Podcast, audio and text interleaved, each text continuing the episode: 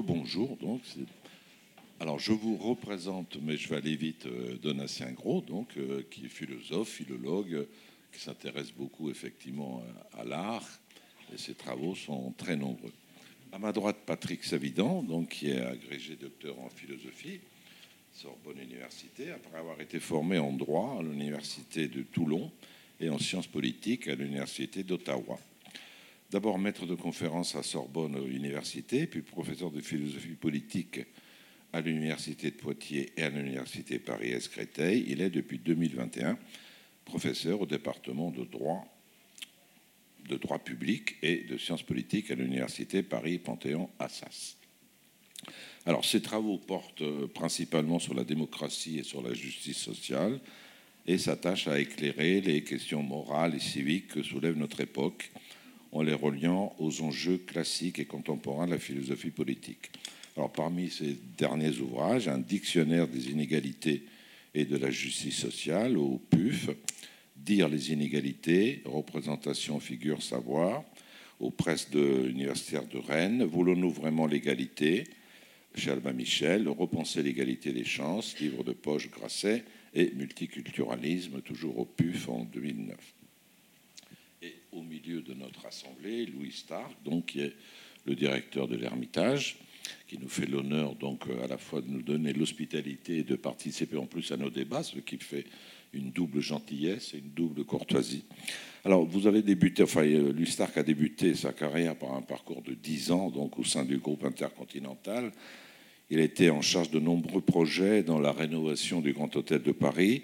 Il a également travaillé en Grèce, je crois, euh, assez longtemps, ainsi qu'au Sultanat d'Oman, dans le prestigieux Al-Bustan Palace pendant deux ans. Il a ensuite poursuivi sa carrière à la direction de l'hôtel Warwick des Champs-Élysées à Paris, avant de rejoindre donc la principauté et la direction de l'hôtel Fermont en 2008, et puis d'arriver ici à l'Ermitage. On commence par le geste de courtoisie. Je, fais une bêtise, moi qui suis très discourtois, puisque M. Stark a eu euh, la courtoisie d'offrir un bouquet de fleurs à Charlotte Casiraghi, la présidente des rencontres. Et moi, je lui dis qu'il fallait attendre que tout le monde soit là. Et il me répond, mais non, justement, il ne faut pas que les gens voient, puisque si, les gens voient, c'est plus de la courtoisie, c'est un peu de l'exhibition. Ça, c'est pas ce qu'il a dit, mais c'est moi euh, qui l'ajoute. Voilà, nous allons parler encore une fois très brièvement de la courtoisie, parce qu'on pourrait en parler aussi pendant des heures. La courtoisie, c'est un mot qui sonne comme un peu démodé. Euh, on a l'impression qu'aujourd'hui, la courtoisie n'a plus de place, que, les rapports sont devenus des rapports... Euh, de micro-hostilité à la fois urbaine, interindividuelle, et que la courtoisie, c'est quelque chose qui n'a plus comme fonction de, huiler euh, les relations sociales, de les rendre les plus agréables possibles, et que c'est devenu quelque chose de, oui, de démodé, de suranné. Euh, nous, nous pensons exactement le contraire, évidemment. Euh, la, courtoisie a une origine évidemment courtoise, c'est-à-dire est née dans les cours, et probablement, c'est un langage des codes des, euh, des, Galatées, comme on disait au XVIIe siècle, des traités de bon ton, qui permettaient effectivement d'établir dans la cour, auprès, autour du roi, des formes de politesse euh, souples qui n'avaient pas d'aspérité, et aussi de coder un langage pour éviter probablement tout excès euh, dans le langage. Mais je vais arrêter là, je vais tout de suite donner la parole à, à Patrick pour qu'il nous parle un peu plus précisément que je ne le fais de la courtoisie.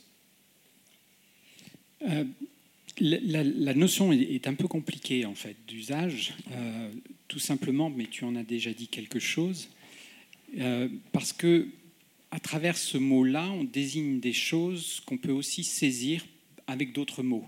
par exemple, la politesse dit quelque chose de la courtoisie, où la courtoisie dit quelque chose que vise aussi la politesse, la civilité, l'urbanité, le, savoir-vivre. Donc on dispose d'une pléiade de, mots euh, et la difficulté est souvent d'essayer de comprendre euh, historiquement euh, qu'est-ce qui les distingue, quels sont les jeux qui ont pu même politiquement parfois, euh, se, nouer entre eux, euh, avec notamment, par exemple, des, allers-retours assez intéressants à, observer entre la notion de politesse et la notion de civilité. Pourquoi la politesse, par exemple, a été plutôt assimilée euh, aux sociétés d'Ancien Régime euh, parce qu'elle elle, s'est constituée à ce moment-là, avec une origine italienne que tu revendiqueras sans doute. Euh, elle, s'est constituée au XVIIe siècle et, au moment de la avec l'idée d'une certaine supériorité de la politesse sur toutes les autres formes de civilité qui étaient celles de la, de la plèbe, d'une certaine manière, en tous les cas de ceux qui n'appartenaient pas à cette société fermée avec sa codification qui était à la fois une manière de se reconnaître dans un certain entre-soi et puis aussi une manière d'exclure ceux qui ne relevaient pas de cette codification. Euh, les révolutionnaires, eux, vont inverser le rapport entre civilité et, politesse et vont déclasser complètement la notion de politesse en partant du principe qu'elle relève d'une forme d'hypocrisie, euh, de, de, masque, de jeu sur des apparences qui dissimule en fait une profonde immoralité dont le peuple, lui, en revanche, serait le, garant. Et donc ça va passer par la, valorisation euh, de la notion de, euh, qui renvoie à la vertu euh, républicaine, citoyenne, etc. Et au XIXe siècle, on va observer un nouveau renversement avec une bourgeoisie qui prend en, qui, enfin, qui, est émergente, qui prend beaucoup plus de pouvoir, à la fois culturel et, euh, social et économique, et qui, d'une certaine façon, va se saisir de cette question-là et va réactualiser la, la politesse, déclasser à son tour euh, la civilité, euh, pour essayer justement de, réactiver cette, cette, manière un peu élitaire de, de penser l'idée d'une certaine supériorité morale d'un milieu et euh, associée aussi à des formes d'aisance matérielle, euh, existentielle, euh, sociale. Donc il y a une vraie construction à faire. Et dans ce contexte-là, la courtoisie, elle a une histoire très longue puisqu'elle remonte, comme tu l'as dit, au XIIe siècle et elle, elle, naît dans les cours du Midi de la France notamment. Euh, avec toutes les histoires de, chevaliers, de dames, de littérature courtoise qui va déboucher sur une moralité courtoise, etc. Et l'idée, c'est aussi de comprendre à travers cette courtoisie l'enjeu qui est de, poser une certaine manière de, puisque la courtoisie était beaucoup lié à la, relation entre la dame du, du, château, en quelque sorte, et une jeunesse très empressée autour d'elle, que, que, cette dame, à la fois, euh, pouvait euh, attirer à elle, mais qu'en même temps, elle s'appliquait à, tenir à distance. Donc il y avait tout un jeu de, de, proximité et de distance qui se jouait, qui est le, fondement même de la, de la moralité, de la littérature euh, courtoise. Et c'est simplement au XVe siècle que la bourgeoisie va voir bien sûr cette, euh, société d'ordre un peu se, déliter et va reprendre la notion de courtoisie à son compte euh, pour lui donner des contenus beaucoup plus urbains qui correspondent à son mode de vie. Donc la, courtoisie, on en parlait en aparté tout à l'heure, la courtoisie, elle a une forme d'historicité on peut s'inquiéter de la voir disparaître, mais ce qui est aussi intéressant, c'est de voir qu'il y a toujours euh, des, mécanismes et des dynamiques qui vont permettre sa réactivation, sa, redensification, mais selon des modalités autres, euh, à la fois sur le plan spatial et sur le plan historique. Euh, spatial, c'est-à-dire qu'on pourrait peut-être parler, sans verser dans une forme de relativisme facile, qu'il y a différents types de milieux et que différents types de codification de ce qu'est la courtoisie va s'appliquer euh, dans ces différents types de milieux. Donc il y a une, forme d'inquiétude, de, et je pense que c'est pour ça aussi qu'on parle de courtoisie aussi, hein, tu t'en inquiétais, euh, on, la sent menacée, et de fait, on voit bien qu'il y a tout un ensemble d'usages euh, contemporains, actuels, qui, qui mettent à mal, par exemple, cette forme de, de, de délicatesse, de tact, d'attention à autrui que la courtoisie présuppose. Euh, et, mais en même temps, euh, à mon avis, cette, cette, ce sentiment de, fragilité ne doit pas occulter la formidable résilience de la, de, la, courtoisie qui, toujours, tel un phénix, se réinvente d'une certaine manière, parce que tout simplement, l'enjeu de la courtoisie est trop important pour qu'on y euh, renonce complètement. Et, et d'une certaine façon, mais je m'arrêterai là, peut-être que dans la discussion on pourra y revenir, mais à travers ces aspects historiques, situés, relatifs, je pense qu'il y a un cœur de la courtoisie qu'on pourrait appeler une sorte de définition philosophique de la courtoisie d'une certaine manière, qui reposerait sur euh, la définition d'une relation à autrui qui passe par la reconnaissance de soi comme un sujet faible. Hier, il a souvent été question de la, de la subjectivité comme une forme de, subjectivité qui impliquait euh, la, représentation de soi comme sujet dans l'indépendance à l'égard de toute relation. La courtoisie, c'est radicalement l'inverse. La, la courtoisie, c'est le fait d'admettre que le sujet puisse n'être sujet vraiment que par la relation de dépendance dans laquelle il se met lui-même à l'égard d'autrui. Euh, un, des, mots euh, habituels, c'est après vous. les rencontres de philosophie ont souvent cité Lévinas, et toi-même dans un article, tu l'avais fait également. Il y a cette idée que le sujet vient après l'autre, d'une certaine manière.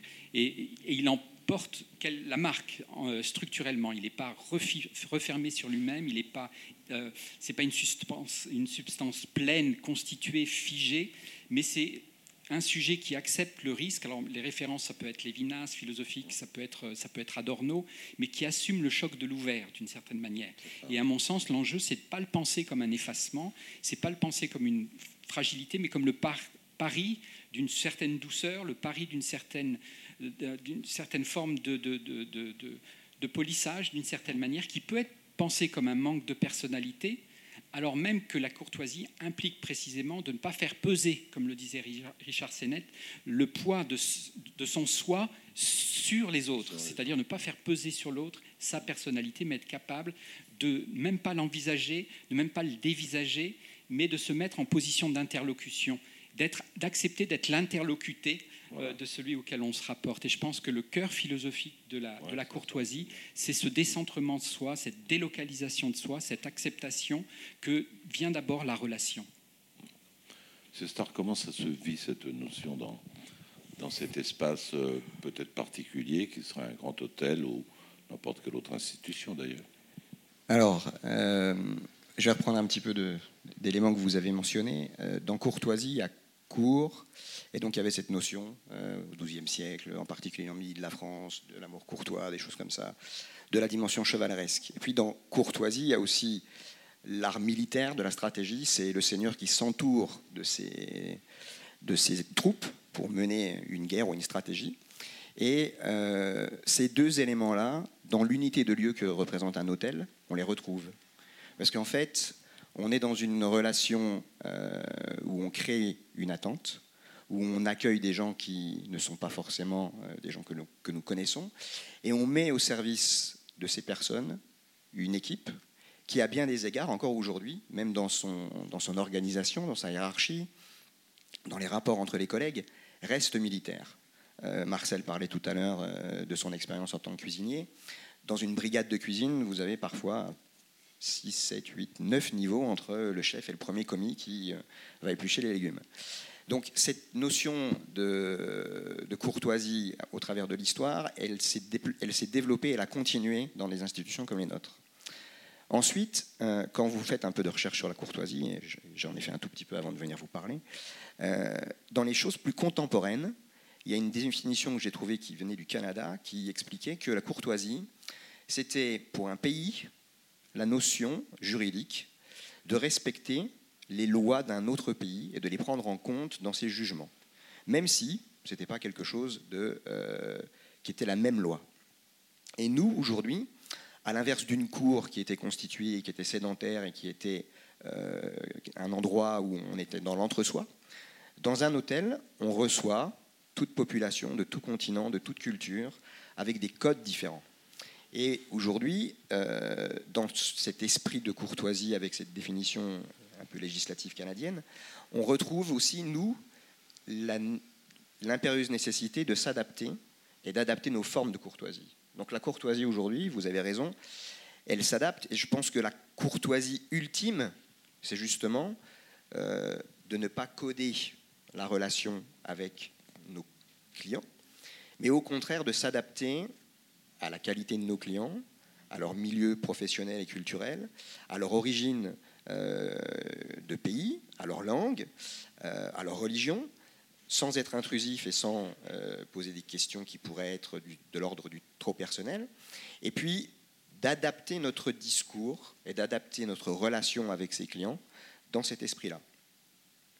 Ça donne des choses qu'on a entendues dans l'hôtellerie internationale. Ritz-Carlton, qui est une chaîne qui fait référence, disait Ladies and gentlemen serving ladies and gentlemen. J'avais un professeur d'hôtellerie qui me disait Vous êtes de fiers servants, mais vous n'êtes pas serviles. Ce sont des formules qu'on a entendues au cours de nos, apprentissages, au cours de, temps professionnel. Et je pense que ça résume bien ce qui se passe aujourd'hui dans l'hôtellerie de luxe, mais pas seulement, et dans d'autres métiers de service où on a essayé de créer une authenticité et que cette, cette authenticité est l'extrême courtoisie et quelle est l'attention que l'on témoigne aux, aux gens de s'adapter à qui ils sont et d'avoir avec eux une relation la plus réelle et la plus authentique possible. La dissection servant, pas servile. On va la retenir, Donatien. Merci Robert.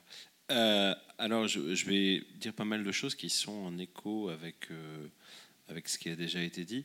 Euh, d'abord sur le, la courtoisie. La, courtoisie au XIIe siècle. Il y a une, chose, une première chose que je voudrais quand même relever, et après je, me, je vais me permettre de vous lire en occitan, que je lis mal, un texte originel de la courtoisie, une sorte de hors-texte de la courtoisie, c'est qu'il faut se rendre compte d'une chose c'est pourquoi est-ce que la courtoisie importe au XIIe siècle? Pourquoi? Pourquoi d'ailleurs ça importe aussi dans les textes, dans les textes grecs où on pourrait considérer qu'il y a des premières versions de courtoisie? Ben, C'est parce que le XIIe siècle, le Moyen Âge, il y a certes des moments d'extrême richesse, etc. Mais vous ne sortez, mesdames, vous ne sortez pas dans la rue dès que la nuit est tombée, vous allez être violés et tués. On prend votre ville, vous serez violés et tués. Messieurs, vous serez réduits en esclavage et tués vos enfants tués. Donc il y a quand même une structure de violence de société qui est extrême. Et donc l'espace de la poésie euh, est un espace où ces règles-là d'immense violence de la société sont euh, soulevées et où d'autres rapports peuvent s'inventer.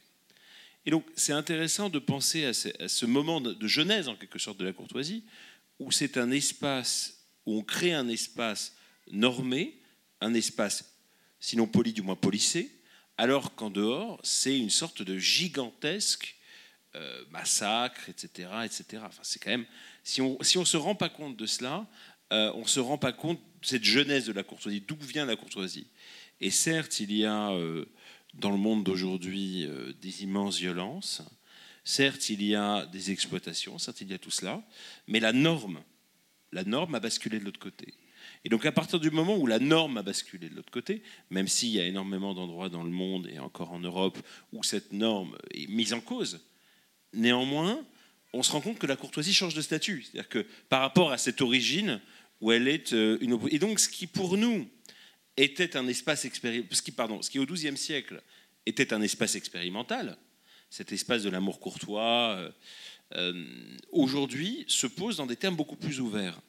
Et euh, je voudrais vous lire un passage assez extraordinaire parce que c'est donc là aussi on est on est dans une sorte d'opposition euh, face au monde qui l'entoure et peut-être aussi l'idéal pour le nôtre. Donc c'est quelqu'un qui s'appelle Raymond de Miraval.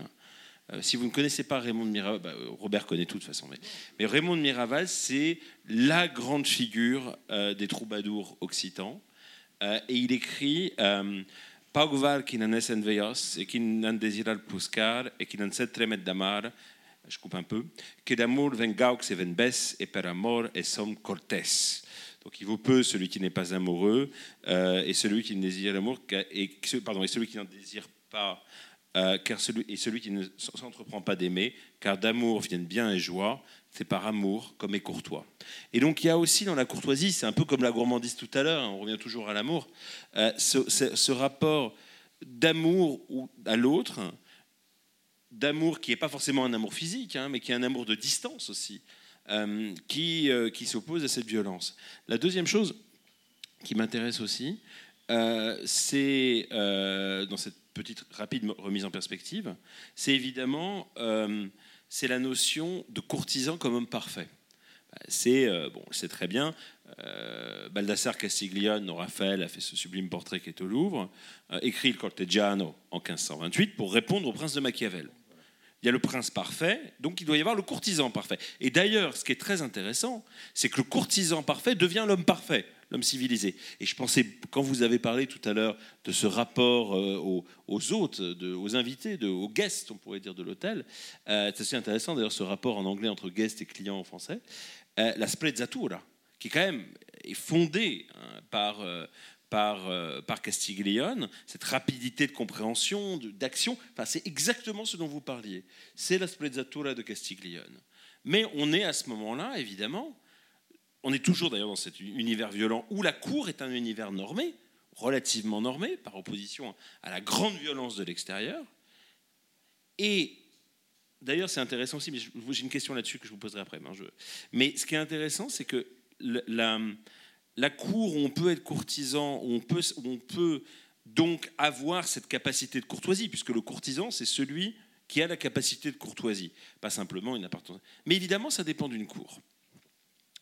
Et on voit bien qu'il y a toute une généalogie, généalogie qui va de Castiglione à Gracian au texte de Norbert Elias. On voit l'esprit de cour, c'est cet esprit normé, cet esprit de structure où il faut suivre les règles et où ces règles permettent une existence en commun.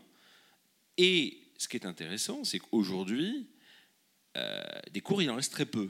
Euh, le système euh, féodal et, et, ou monarchique est de plus en plus rare en tout cas de manière explicite.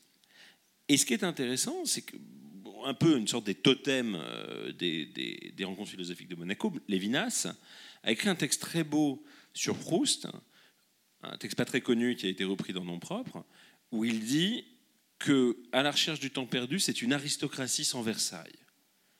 Qu'il n'y a plus de Versailles, il n'y a plus de souverain, donc c'est le désordre total. Donc ces comportements multiples, euh, ces, comportements où il n'y a plus de guide en fait, sont parce qu'il n'y a plus sorte d'équilibre qu'amène la structure de cours et qu'amène la centralité du souverain. Et donc aujourd'hui, quand on pose la question de courtoisie, j'ai commencé en, en, replaçant en perspective la généalogie de la courtoisie. Où est née la courtoisie? Comment est née la courtoisie? Donc dans un monde qui n'a rien à voir avec le nôtre, il hein, faut, faut, être très clair. Mais aujourd'hui, on est dans un monde qui n'a plus rien à voir avec celui-là, aussi du point de vue du centre de la courtoisie, puisque s'il n'y a pas de cour, comment il y a courtoisie? Et donc ça rejoint ce que vous disiez, Patrick, sur refonder une courtoisie sans cours, refonder une courtoisie aussi qui ne soit pas, qui soit peut-être, comme tu disais, Robert, une résistance ou une, réponse ou un, un, autre côté euh, des violences euh, qui nous entourent, mais effectivement une courtoisie qui doit assumer que les violences ne sont pas les mêmes, que les violences ne sont pas de la même nature, que les normes ne sont pas euh, pareilles. Et donc, ça mène à ma conclusion, question pour vous, euh, qui est, euh, il y a un article que j'ai découvert en préparant un petit peu cette, intervention sur le, courtisan, qui est ce dialogue extraordinaire de, de Baldassar Castiglione, et c'est un, un universitaire américain qui s'appelle Stephen Kolsky, et il fait un article sur cette logique du courtisan, et il dit « making and breaking the rules ». Et c'est-à-dire que, et donc la question, c'est si la courtoisie est l'oscillation dans un univers de normes, dont vous parliez tout à l'heure sur la sprezzatura. Mais alors, est-ce que c'est possible, comme dans le courtisan, dans ces différences entre ces strates de, courtoisie, comme dans le courtisan, est-ce que, est que votre courtoisie, votre sprezzatura, vous, vous inviterait jusqu'à briser des règles? Est-ce qu'on peut briser des règles pour une courtoisie euh, hôtelière euh, On vit dans un monde privilégié quand on travaille dans un palace comme celui-ci. Et donc, euh, une des qualités et un des avantages de cet endroit, c'est que on a globalement, à l'inverse de ce que vous venez de décrire, une population qui n'est pas sauvage et qui est de manière immensément majoritaire, bienveillante. Quoi qu'on dise et quoi qu'on explique sur la difficulté de servir les clients et de leurs exigences, et en fait les occasions de briser la loi c'est pas ce que je dis. Hein. Pardon. Mais, mais, quand je dis briser la loi, elles ne sont pas nombreuses, que ce soit d'un point de vue législatif ou d'un point de vue de service. La difficulté que l'on va avoir avec nos équipes, c'est que la courtoisie est devenue désuète dans leur vocabulaire. Et qu'aujourd'hui, notre métier, et je pense que c'est la vérité pour les métiers de service également, c'est que la courtoisie s'est transformée en faire plaisir. Et Marcel l'a expliqué tout à l'heure quand il a parlé du goût et du bon goût. On est des professionnels passionnés du faire plaisir. Et dans le faire plaisir, on franchit des lignes et on, on se déplace comme des funambules sur des lignes en permanence. Et ces lignes sont la familiarité, la norme, qui serait une ligne qu'on suivrait et dans laquelle le bon goût a sa place et dans lequel la mesure a sa place et dans lequel l'authenticité a sa place. Et puis une troisième ligne qui serait devenir obséquieux et proposer quelque chose qui s'approche de la courtoisie dans son côté de cours, dans ce côté désuet qui n'existerait plus aujourd'hui et qui doit être adapté en fonction des populations qui sont face à nous. Et donc, quand vous parlez de briser les lignes, c'est les trois lignes sur lesquelles on va marcher avec les, gens qui travaillent dans des milieux comme les nôtres aujourd'hui. L'authenticité, qui doit être notre ligne directrice, et qui va forcément, comme le bon produit qui a été bien cultivé par le cultivateur et qui a été donné à un chef aimant et qui fait une recette qui respecte euh, les saisons, de la même manière, on va accueillir et on va prendre en compte les gens de cette manière-là. Et de la même manière, on peut tomber dans la familiarité, dans la même manière, on peut être dans l'obsessivité. Et ça, c'est ce que c'est la difficulté aujourd'hui de, de, dessiner cette nouvelle courtoisie. Avec peut-être, si je peux me permettre, parce que ça prolonge vraiment ce qui a été dit, un lien qui, serait susceptible d'être fait avec Rousseau.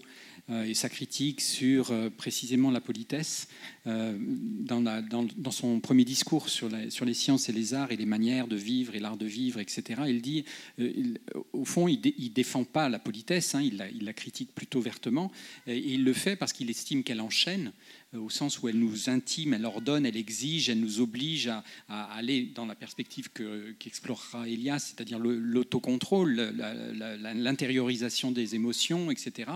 Et aussi l'idée d'une certaine maîtrise de soi. Hein, ça rejoint des, choses que vous, que vous avez dites. Mais il dit aussi euh, que la politesse a un immense défaut, c'est qu'elle opacifie extraordinairement les relations entre les individus, tout simplement parce que comme on est dépendant du code d'une certaine manière, euh, le, risque c'est d'être tous jetés en quelque sorte dans le même moule et euh, chacun joue des rôles et ce ne sont plus que des rôles qui... et donc ça nous éloigne de cette authenticité. Donc la, difficulté, elle est précisément de, réinventer une courtoisie qui puisse être non uniformisatrice en quelque sorte, mais qui soit attachée à la possibilité d'être à la fois susceptible d'accueillir ma possibilité de me singulariser aussi face à quelqu'un d'autre que je singularise aussi.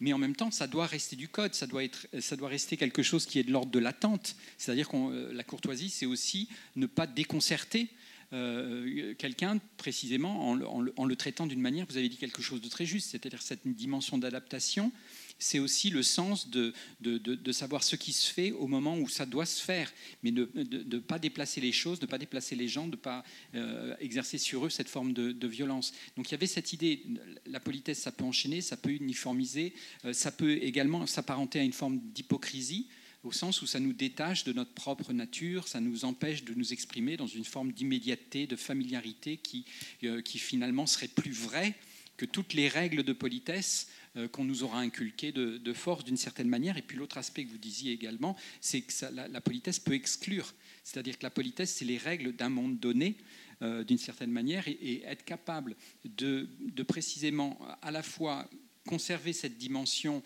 d'auto-reconnaissance, donc qui est constitutif d'un monde, euh, et comment le faire sur un mode qui soit suffisamment ouvert pour que personne qui ne partage pas cet horizon de sens et de pratique immédiatement puisse néanmoins s'y retrouver et y être accueilli. Mm. Euh, donc il y, a vraiment toute cette dialectique extrêmement passionnante euh, à partir de la lecture de Rousseau aussi sur cette question. Et dans ce, dans ce que vous dites, si je puis me permettre, Robert, dans ce que je vous dites, la politesse pour nous constitue une base qui doit être le socle commun minimum de la, de, de, la capacité à travailler et à être dans un milieu tel que celui du luxe ou celui d'un hôtel de luxe ou d'un magasin qui va euh, se destiner à une clientèle de luxe avec des produits qui correspondent.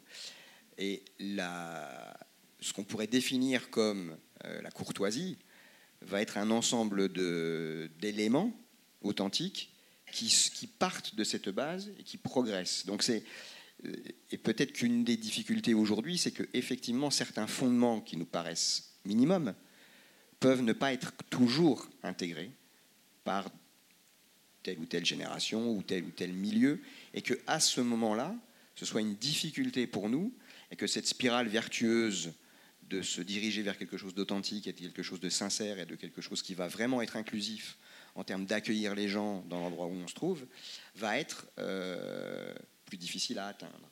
Donc en, ce sens, le fond et la forme, la politesse et la courtoisie, quel est l'élément premier? Est-ce qu'il y a quelque chose d'induit? Est-ce qu'il y a quelque chose d'inné? C'est quelque chose qui fait partie des discussions que on, a et des questions qu'on se pose quand on est dans notre type de métier. Bien sûr. Mais quelle que soit, la façon dont on l'aborde, euh, que l'on parle de, d'urbanité, de civilité ou simplement de cours, ça suppose derrière un recours à une figure d'État, l'État, soit la, soit la l'URBS, soit la, Rome, la cité, soit la cité-État, euh, soit l'État tout court. Or, je crois que la courtoisie a beaucoup plus de difficultés à se manifester lorsque les formes d'État ou les formes civiles ou les formes institutionnelles se durcissent. Et notamment lorsque s'introduit le mensonge, par exemple. Je me rappelle d'un texte canonique d'Anton Siliga qui s'appelait euh, Voyage au pays du mensonge déconcertant, où il parlait des États totalitaires de l'Union soviétique. Il montrait que l'un des premiers symptômes de l'emprise totalitaire sur une population, c'est la disparition totale de la courtoisie et la réapparition, effectivement, de cette violence dont tu parlais au début. Pour ceux que ça intéresse, puisqu'on va, on va trop vite par rapport à ce que disait Donatien, je crois qu'il y a certains textes de, de Panofsky, de Gombrich, qui parlent effectivement des transformations urbaines qui sont advenues après ces guerres, notamment après les guerres de religion, où on voit très physiquement comment on laisse entrer la civilité, par exemple en construisant des villes, non plus en haut, mais plus bas dans la plaine, en supprimant les fortifications, en supprimant les ponts-levis, ce qui signifiait que maintenant, l'état de guerre, espérons-le, de guerre généralisée, de violence généralisée, est terminé. Maintenant, il y a peut-être de place. C'est pas la peine de mettre un pont-levis, on peut mettre juste une porte, parce que la euh, relation plus civile plus urbaine, plus polie, euh, plus courtoise sera possible. C'était peut-être un rêve un petit peu, mais enfin bon, ça fait rien. Ça a eu... Mais, je pense que ce qui est intéressant aussi dans ce qu'on dit, c'est qu'on a l'impression que la courtoisie est passée d'un régime de l'exception à une question publique.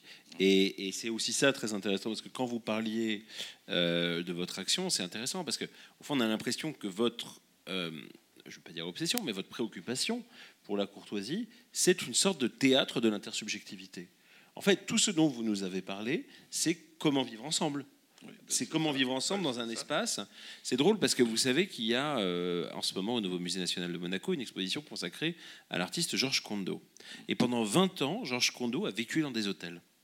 Il a voulu vivre dans des hôtels parce que pour lui, c'était l'espace où se plaçait un théâtre de l'humanité. Et donc, c'est vrai que la question qui se pose, il n'y a, plus de Versailles. L'État est une question. Aujourd'hui, on est quand même dans un moment où, les, modes de pensée horizontaux, l'anarchie devient, redevient un concept et un horizon. Euh, et donc, comment peut-on envisager, et paradoxalement, la courtoisie, qui est donc l'inverse hein, de, de, euh, de l'anarchie euh, et, de la fin de Versailles, devient un, un horizon encore plus important, puisqu'il devient l'espace du comment vivre ensemble. Et donc on est, en train, on est en train ici maintenant de se poser la question d'une courtoisie véritablement sans cours, d'un retour de la courtoisie au-delà ou en deçà de la question de la cour. Tout à fait. Voilà, ce sera le mot de la fin. Merci.